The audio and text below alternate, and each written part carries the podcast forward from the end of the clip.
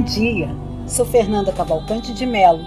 Voltamos com o nosso podcast Cotidianos e Currículos, do grupo de pesquisa Currículos Cotidianos, Redes Educativas, Imagens e Sons, coordenado por Nilda Alves e que envolve estudantes e docentes, pesquisadoras, pesquisadores do Programa de Pós-Graduação em Educação da UERJ Campus Maracanã e do Programa de Pós-Graduação em Educação, Processos Formativos e Desigualdades Sociais da Faculdade de Formação de Professores da UERJ, Campus São Gonçalo. A partir de agora, o podcast irá ao ar de 15 em 15 dias, às terças-feiras, pela manhã. Tiramos umas longas férias para pensar melhor o que estávamos fazendo e esperando os novos ventos com o novo governo. Aos poucos, fomos compreendendo nossas condições de luta neste novo momento, que foram iniciadas com o lançamento da Carta da Educação Integral Pública e Democrática ao presidente Luiz Inácio Lula da Silva e ao ministro da Educação Camilo Santana, elaborada no primeiro Seminário Nacional de Educação Integral, realizado entre os dias 25 e 26 de novembro de 2022 em Diadema, no estado de São Paulo. Essa carta e o documento final da CONAP, segundo a Conferência Nacional Popular de Educação, realizada entre 14 e 17 de julho de 2022 em Natal, no Rio Grande do Norte, foram entregues ao ministro da Educação no início desta nova gestão. Esses documentos criaram nossa agenda de lutas e nos fizeram decidir por dedicar todo o nosso primeiro semestre do podcast Cotidianos e Currículos para conversas com o documento final da CONAP, incluindo nossas ações a partir dele, com a participação de pesquisadores da área da educação. Esse documento, dividido em sete eixos, tem seus parágrafos numerados.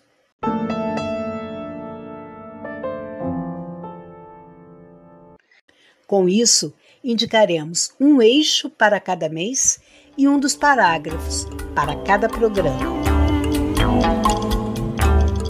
Me chamo Noali Toja e neste mês de março as nossas conversas serão em torno do eixo 5 gestão democrática e financiamento da educação, participação, transparência e controle social, do referido documento citado por Fernanda Mello anteriormente. Neste primeiro programa, vamos conversar com Alice Winder, professora na Universidade Estadual de Campinas, Leonardo Peixoto, professor na Universidade do Estado do Amazonas, e Selma Caxias, indígena do povo tucano, São Gabriel da Cachoeira, noroeste do estado do Amazonas. Esta conversa, né, em torno desse eixo, vamos trabalhar sobre o parágrafo 167, que diz o seguinte: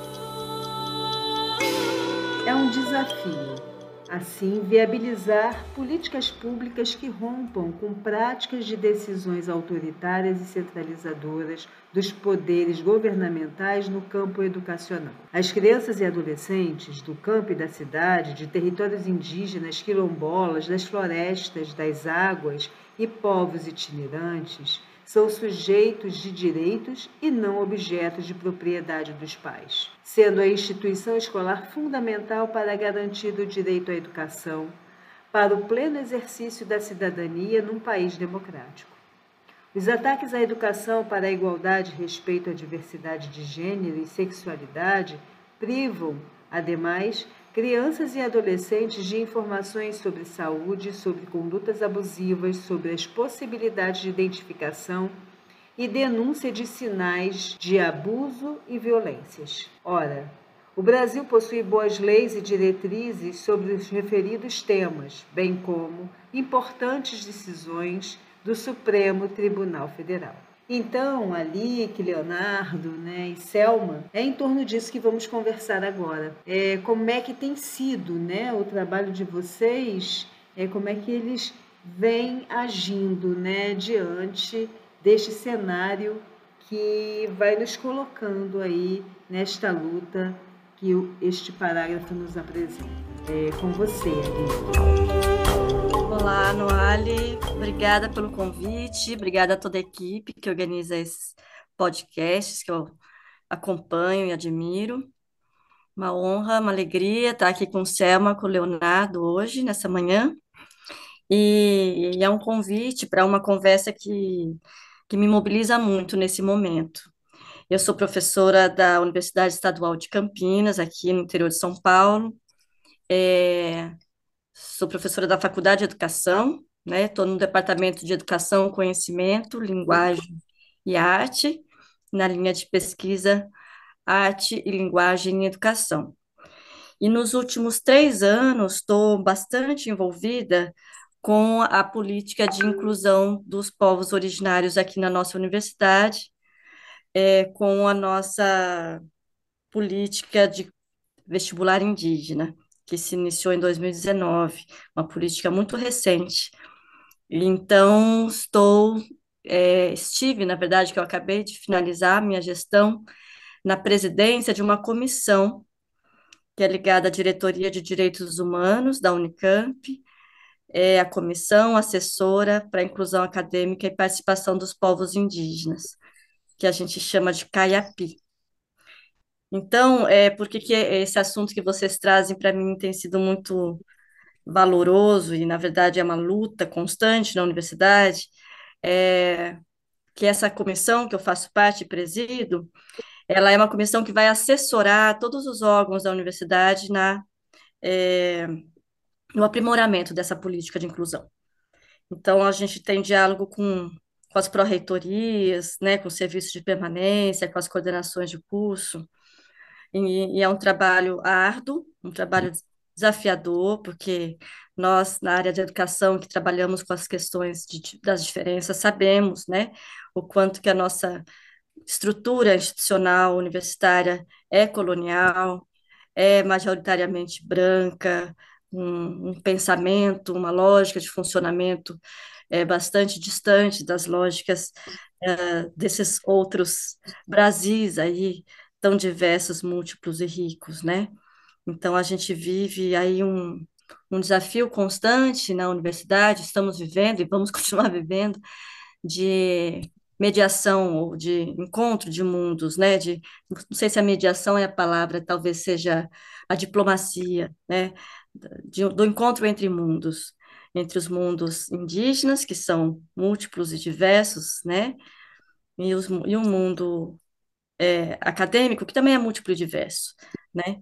Então, é, nós estamos hoje na Unicamp com um, um, programa inicial ainda de cotas, desde 2019, são quatro, cinco anos ainda de política, muito inicial, Hoje são aproximadamente 400 estudantes indígenas na nossa universidade, nos diferentes cursos de graduação, e totalizamos aí mais de 50 povos representados na nossa universidade.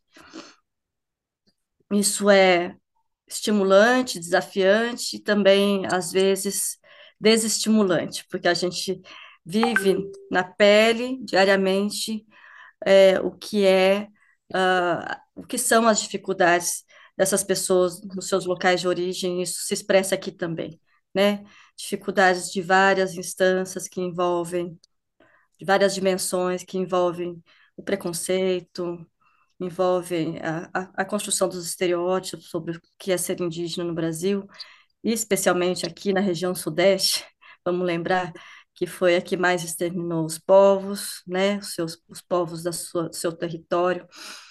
Então, não é fácil, a gente vivencia as dificuldades de permanência, né, são, são jovens que vêm de famílias, e a gente nem fala que são famílias de baixa renda, porque muitos deles não têm renda, né, Selma sabe disso, né, muitas famílias vivem na beira do rio, com a sua subsistência ali, é, no rio, nas suas roças, e a renda, é, não existe renda. Então, é, a gente tem agora lutado muito para que haja uma política de permanência especial a essa comunidade.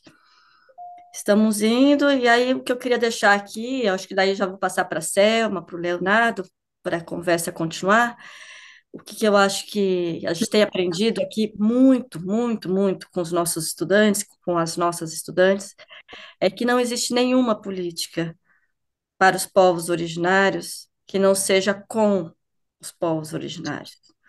Não é possível produzir uma política né, de, uh, de permanência acadêmica ou qualquer outra, saúde, educação, que não seja com eles. Né? Então, essa é a nossa luta diária aqui na universidade, que todos os processos de decisão passem por uma participação coletiva, e as nossas estudantes, os nossos estudantes sabem fazer isso, porque só né, a gente sabe que essas comunidades só sobreviveram porque souberam e sabem participar, se mobilizar para lutar pelos seus direitos. A gente aprende demais a diferença modo de mobilização dos estudantes indígenas aqui na Unicamp é brutal em relação aos estudantes é, que vêm aí do, é, dos contextos mais urbanizados, chamar de não indígena. Os nossos estudantes não indígenas aprendem muito também. E é isso que a gente está vivendo aqui, uma loucura boa. É todo dia uma luta, como sempre foi e sempre é, né? nos territórios indígenas. Vou passar a bola, tá bom? Selma, é contigo, minha querida.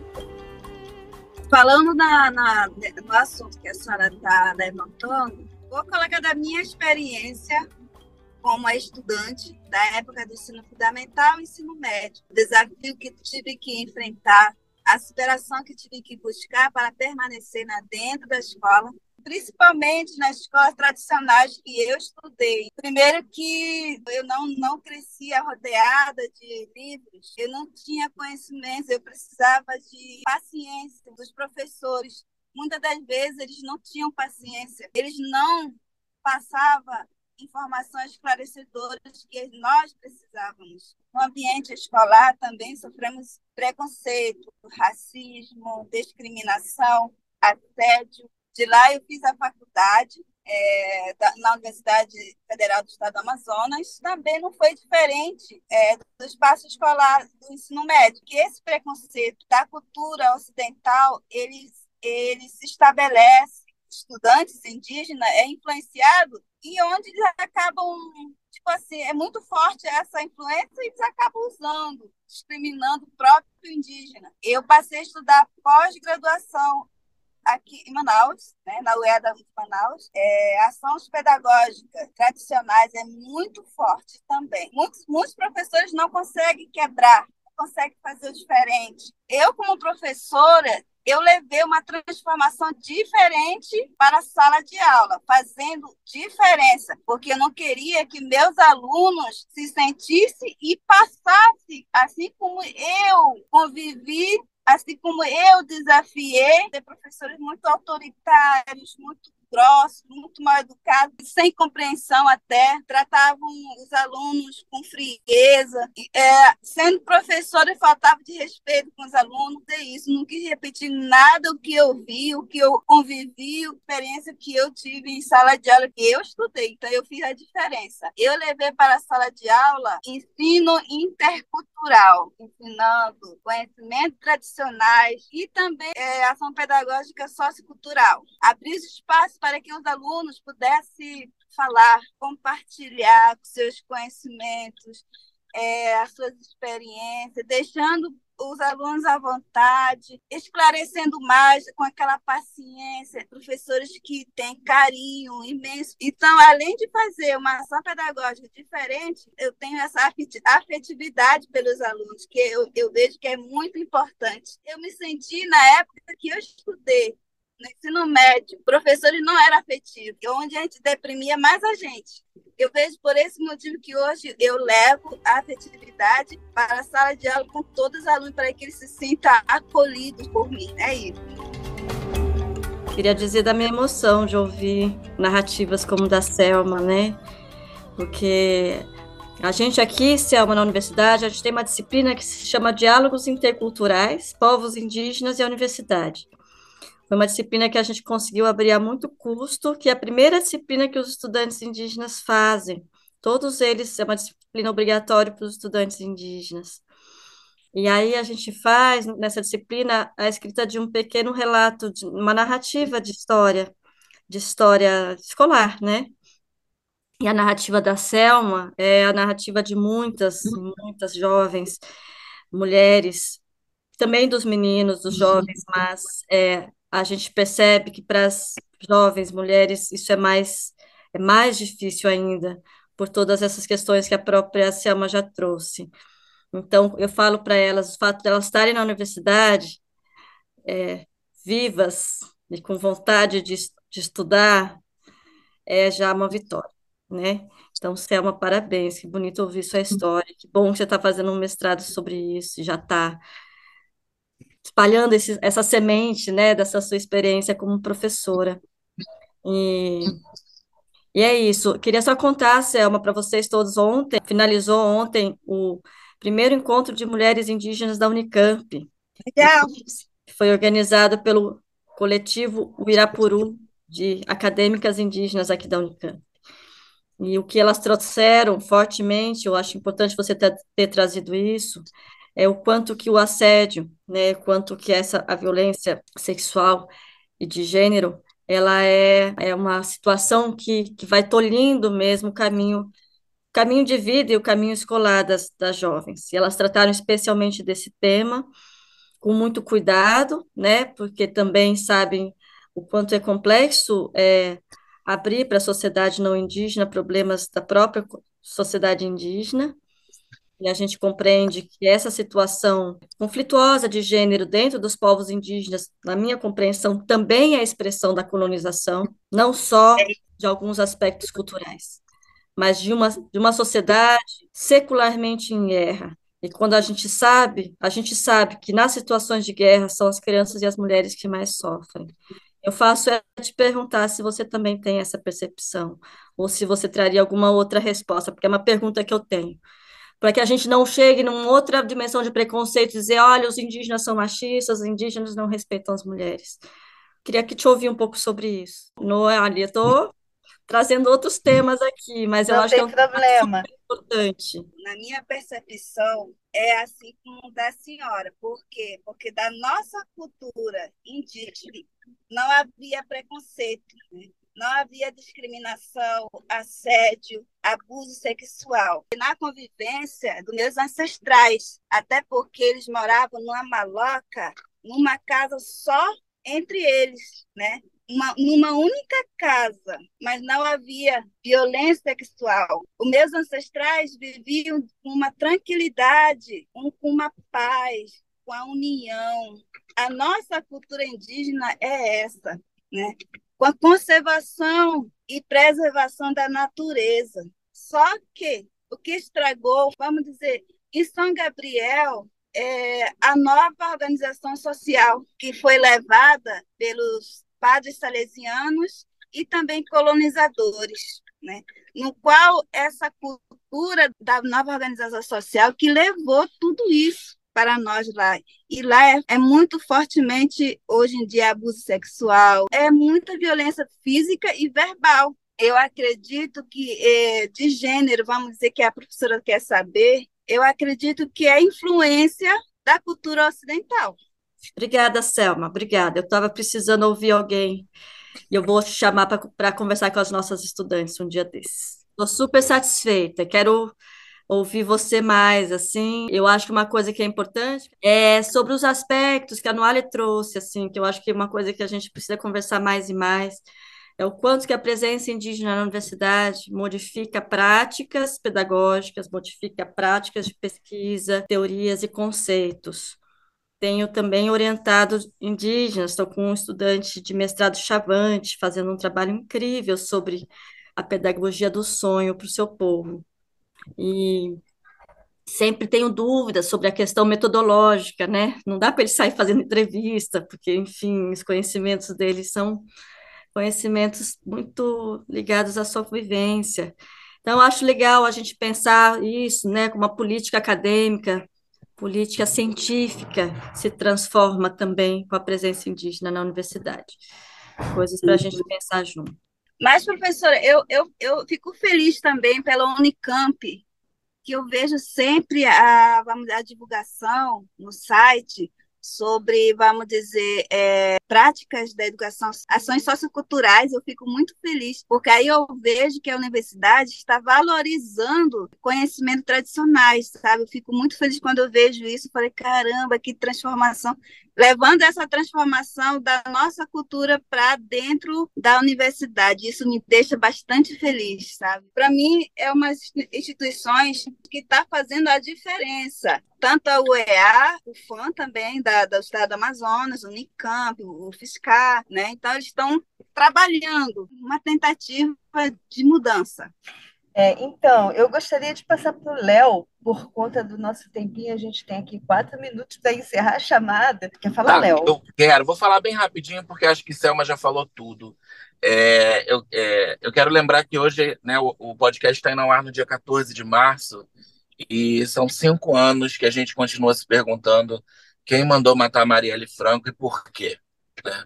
Então, eu acho que é muito importante que a gente faça esse registro que essa morte seja solucionada, esse crime seja solucionado e que a gente ache não só os executores, como já achamos, mas os mandantes desse crime. É, bom, eu trabalho, né, sou, sou professor da Universidade do Estado do Amazonas, lidero o grupo de pesquisa Redes Indígenas, Povos Indígenas de Redes Educativas, e eu tenho trabalhado mais diretamente com os povos indígenas do Alto Solimões, na fronteira Colômbia, Brasil e Peru, e acho que o que eu percebo na, na, em Letícia, na Colômbia, existe uma maloca urbana indígena que reúne todos os povos indígenas urbanos de Letícia, que é a capital do estado do Amazonas, na Colômbia. E eles são um dos meus interlocutores de pesquisa. E o que eles falam para mim é que eles percebem o quanto o impacto dos movimentos indígenas nas universidades impacta também, de alguma forma, a educação básica, porque nas, nas universidades que esses professores estão sendo formados é, e esses professores depois vão atuar na educação básica. Esses professores e professores vão atuar na educação básica. Então, a ação dos movimentos indígenas é, é, tem sido fortemente é, realizada também nas universidades, porque tem esse impacto futuro também na educação básica na ação desses professores e professoras. A gente lá em, no nosso grupo de pesquisa, a gente também entende que é importante trabalhar com as trajetórias de formação das professoras e dos professores indígenas para marcar na história a historiografia dessas mulheres e homens indígenas que constroem a educação dos seus povos. Então, quando Selma diz que ela está realizando a pesquisa sobre a própria trajetória dela, é porque é isso, a historiografia hegemônica, né, ela desconsidera a existência de alguma de alguns personagens históricos. Então essas narrativas, ela confrontam a história dita hegemônica e mostram outras possibilidades de vivência, de existência e outras histórias que constituem esse país. Os indígenas constituem a história desse país desde sempre. É, eles não foram somente vítimas ou não estavam somente ali quando os portugueses chegaram, eles, é, é, os invasores portugueses e, e espanhóis chegaram eles participaram ativamente da construção desse país. Então, é muito importante que a gente entenda é, como que esses povos se constituem e a, e, a, e a, importância, sobretudo, dessas professoras e professores indígenas para o que nós temos hoje. Né? A lei que 11.645, que inclui História e Cultura Afro-Brasileira, que completa 15 anos esse ano, ela não é uma concessão do Estado, né? ela é é, resultado de uma reivindicação e de uma luta de um movimento é, unido, fortalecido e que se fortalece ainda mais nesse governo com a criação do, do Ministério dos Povos Indígenas, que não por acaso é liderado por uma mulher indígena. Então, acho que é isso. Dizer que é um prazer, Noali, Ali, que Selma estar aqui com vocês. Muito obrigado por esse podcast. E é isso. Super, eu que agradeço a participação de vocês. Né? A gente tem um minuto, eu não sei se alguém quer falar mais alguma coisa, e se já querem agradecer também, né? Enfim, para a gente encerrar. Ah, vou finalizar agradecendo você, Noali, pela ótima condução, ao grupo de pesquisa que está fazendo esse projeto dos podcasts. Essa conversa foi ótima, foi abertura para muitas outras. Leonardo, Selma, foi um prazer ouvir vocês. Em breve enviarei convites. Tudo bem. Eu, tô, eu vou aguardar convite, né? Qualquer coisa estou aqui para compartilhar, né? E eu adoro participar, com o meu professor também, que adora participar, e eu também gosto muito de participar. Noali, muito obrigado. Alique, muito obrigado. Selma, muito obrigado. Obrigado também ao grupo de pesquisa da professora Nilda. É, e estamos sempre dispostos a outras conversas. Nós que agradecemos muito essa participação, que só enriquece e promove né, uma proposta para a educação pública de qualidade, com muita vontade de realização e de criação. Muita felicidade, gente, para todos nós. Beijos. Obrigada por nos acompanhar até aqui. Segue agora música de Fernando Moura e até a próxima quinzena.